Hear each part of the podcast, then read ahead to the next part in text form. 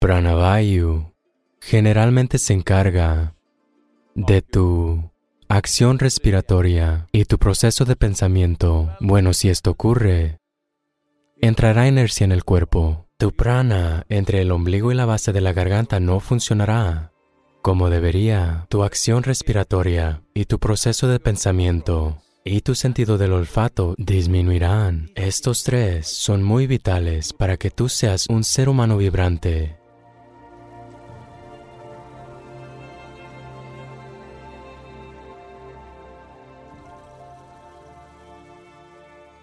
Hay varios movimientos dentro del cuerpo, algo que cada individuo puede reconocer hasta cierto punto. Si eres médico, piensas en términos de flujo sanguíneo y otras, ya sabes. Las funciones glandulares que suceden, las cuales determinan tus estados de ánimo y tus experiencias, pero hay algo más profundo que eso. Eso es. Lo primero es el movimiento de energía, el movimiento de diferentes vayos en el sistema. No debería haber bloqueos, así que hay canales vitales dentro del cuerpo, particularmente en la región de la cabeza. Si estos canales están bloqueados, mantenerte en pie de forma exuberante es un gran esfuerzo. Así que es en este contexto que pasaremos las próximas cinco lunas llenas examinando la mecánica de lo que hace a un ser humano alegre y exuberante. ¿Cuál es la mecánica? ¿Qué hay que hacer? La palabra Vayu significa literalmente aquello que se mueve, generalmente con referencia al aire. Ahora mismo, aquí, ya sabes, el aire se mueve con fuerza, no puedes ignorarlo. Está moviendo un montón de cosas con él. Así que este aspecto al que nos referimos como Vayu es aquello que se mueve, también es un elemento. Dentro del cuerpo, de manera fundamental, se manifiesta como cinco vayus básicos. Bueno, si quieres entenderlos un poco más profundamente, se convierten en diez. Si quieres conocer todos los pormenores sobre ellos, se convierten en 84. Pero son demasiado sutiles.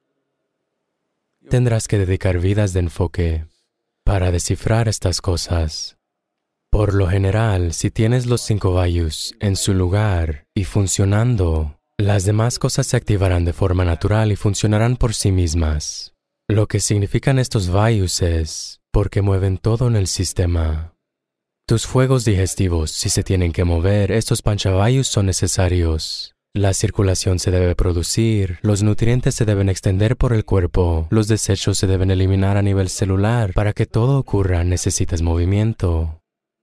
Si detienes el movimiento, entonces verás que el cuerpo no será capaz de mantener la vida. Así que si es que el flujo es pleno, o es un flujo restringido, o estreñido, este es el aspecto que estamos analizando.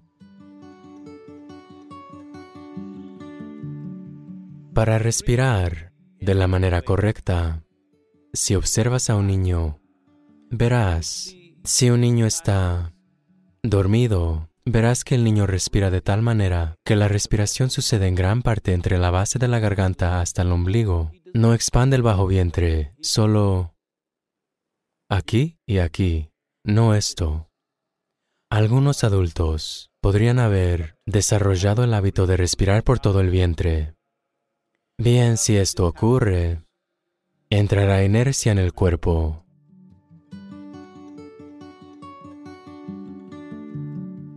Si generas gases por debajo del ombligo, es decir, si comes ciertos tipos de alimentos, bueno, ya hemos pasado por esto. Para aquellos de ustedes que han estado en ingeniería interior, si comes demasiado material tuberoso, como las papas y otras sustancias tuberosas, generarás gases por debajo del ombligo. Una vez que generas gas allí, tu prana entre el ombligo y la base de la garganta no funcionará como debería, y la dinámica, los niveles de dinamismo en tu sistema bajarán. Esta es una razón por la cual quienes desean meditar, quienes son estudiantes y quienes necesitan concentrar su mente y permanecer despiertos durante largos periodos de tiempo, no deberían comer esas sustancias. Otra razón por la que esto está ocurriendo en todo el mundo hoy en día es que a medida que el mundo o a medida que los tontos creen que se están volviendo más y más modernos, su comida se hace más vieja y más vieja y más vieja. La comida fresca es para los incivilizados. Si eres muy civilizado, debes ir a un supermercado, comprar una caja que tiene un envoltorio de plástico, quitarlo y tirarlo, sabiendo perfectamente que no se puede biodegradar y que la lata está hecha de otra cosa, normalmente de plástico, aluminio o lo que sea. A partir de allí, si quieres, puedes calentarla en el microondas, que es otra cosa mala que estás haciendo, y te la comes. Esto puede tener mínimo tres meses. No, no, estaba en el refrigerador. Se conserva. Y le han puesto conservantes para que no se dañe. Eso es un doble error.